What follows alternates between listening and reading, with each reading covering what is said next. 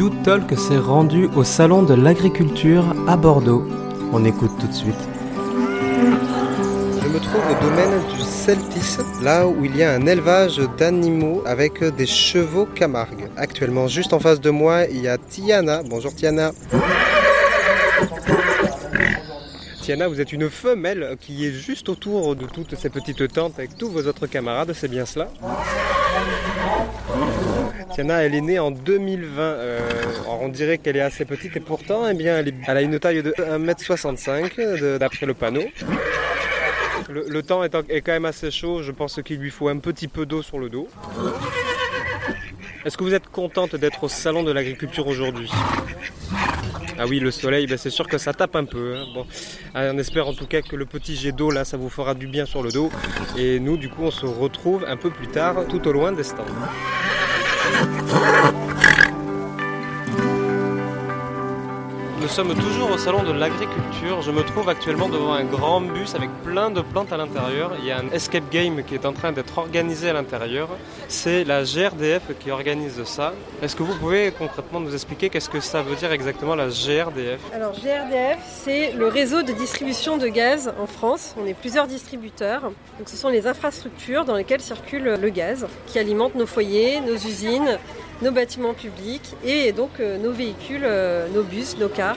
Donc voilà, nous avons plusieurs euh, possibilités. Vous m'avez parlé du gaz juste avant. Quel est le but de ce gaz bio? Quel est le but de ce gaz bio à travers ce projet? Alors on entend de plus en plus parler de méthanisation. Donc la méthanisation, en fait, c'est la version renouvelable du gaz qu'on connaît. Donc c'est l'avenir euh, du gaz. On parle de gaz vert. En région Nouvelle-Aquitaine, en fait, aujourd'hui, il y a un, schéma directeur qui, en fait, vise 30% de gaz vert en 2030 et 100% de gaz vert en 2050. Donc en fait, l'idée, c'est de produire en fait le gaz par nos territoires. Donc comment est-ce qu'on on produit euh, du gaz vert? En fait. Aujourd'hui, on produit du gaz vert avec nos déchets. Ça peut être des effluents d'élevage, ça peut être des déchets ménagers, des bouts de stations d'épuration, des déchets alimentaires et puis voilà tout ce qui est déchets animal euh, ou végétal. Donc ces déchets sont mis dans une unité de méthanisation. Ces déchets vont fermenter à l'intérieur du méthaniseur qui en l'absence d'oxygène va produire un biogaz. Ce biogaz va être euh, épuré et on va pouvoir l'injecter dans les réseaux, euh, donc euh, chez GRDF en l'occurrence, dans les réseaux de gaz vert et il servira donc à la consommation donc des foyers et puis des véhicules euh, au gaz. Et nous avons aussi une chose dont je vous ai pas parlé qui est importante, c'est que tous les résidus en fait du procédé de méthanisation s'appellent le digesta et ces résidus vont repartir à la terre et vont servir d'engrais en fait, d'engrais naturels pour les cultures. Donc il y a une boucle vertueuse en fait via la méthanisation. C'est ce gaz-là qu'on peut retrouver dans ce bus actuellement qui est euh, dans les plantes. Tout à fait. En fait, là, ce, bus, il circule à 100% au gaz. Donc, il pollue beaucoup moins, puisqu'en fait, pour un bus qui circule avec du gaz d'origine renouvelable, c'est 80% de CO2 en moins. C'est le GNV et le bio-GNV, donc il y a différents atouts pour l'environnement. Alors, au niveau de la qualité de l'air, c'est important. Pourquoi ces bus ces cars ou ces bennes ordures circulent au gaz parce que c'est donc 95% de particules fines qui sont rejetées en moins dans l'atmosphère. Ça limite aussi ce qu'on appelle les gaz à effet de serre. Donc on a 80% donc, de gaz à effet de serre qui sont rejetés dans l'atmosphère en moins avec donc des cars ou des bus qui circulent au biogène V. Les coûts de carburant sont moindres aussi et ça limite la pollution sonore de 50% puisqu'en fait par exemple les bennes ordures sont beaucoup moins bruyantes, les bus aussi et les cars qui circulent euh, également. Donc on dit que le bruit est divisé par deux au niveau du moteur. Donc c'est un peu l'alternative euh, pour décarboner le territoire. Comment vous voyez du coup alors le, futur grâce à un petit peu toute cette mise en place? Le futur, on parle beaucoup aujourd'hui de souveraineté énergétique, surtout avec l'actualité euh, du moment. On parle aussi de mix énergétique, c'est-à-dire que le gaz en fait aujourd'hui devient renouvelable. Comme je vous le disais tout à l'heure, on suit une trajectoire de 100% de gaz vert donc, euh, sur le territoire donc pour devenir autonome et pour avoir un gaz plus respectueux de l'environnement.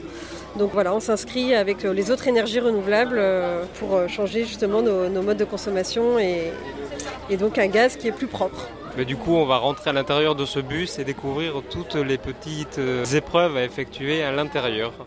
Par exemple, là, c'est un bus qui tourne au biogaz. Euh, mais il y a également les véhicules, il y a des tracteurs, il y a euh, potentiellement euh, des trains prochainement qui devraient arriver. il faut savoir que justement la région bordelaise est une des régions les plus impliquées sur le biogaz. Et donc comment se passe le jeu? Et eh ben, On donne une tablette justement aux, équipes qui doivent scanner avec la tablette plein d'éléments de décor qui sont dans le bus pour pouvoir créer du biogaz et ensuite l'acheminer jusqu'à notre bus qui est en panne et ensuite on repart.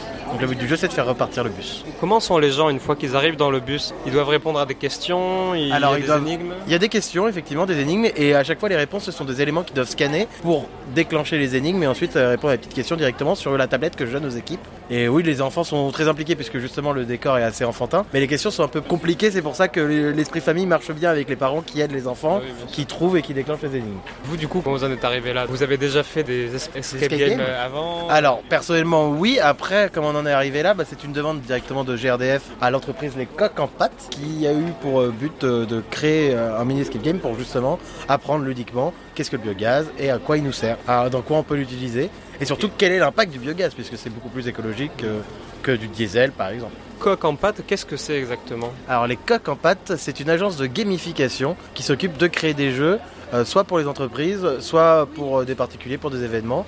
Mais c'est, ça marche essentiellement pour les entreprises lors de séminaires ou lors de salons comme le salon de l'agriculture euh, aujourd'hui. Qu'est-ce qu'on y trouve justement dans le bus? Est-ce qu'il y a des, je sais pas, une surprise en particulier ou... Alors, il n'y a pas vraiment de surprise, mais il y a quatre branches justement et on peut prendre les branches dans le désordre, il n'y a pas de souci. Le but du jeu en fait c'est de trouver à chaque fois un élément pour enclencher une énigme. Donc il n'y a pas un sens dans les énigmes et chaque énigme va nous apprendre une des étapes justement de la méthanisation qui est, comment, le comment on fait du biogaz. Pas très français comme phrase, mais. Pour pouvoir en fait du coup redémarrer le bus avec ce fameux gaz. Tout à fait. Merci beaucoup. Ah, a pas de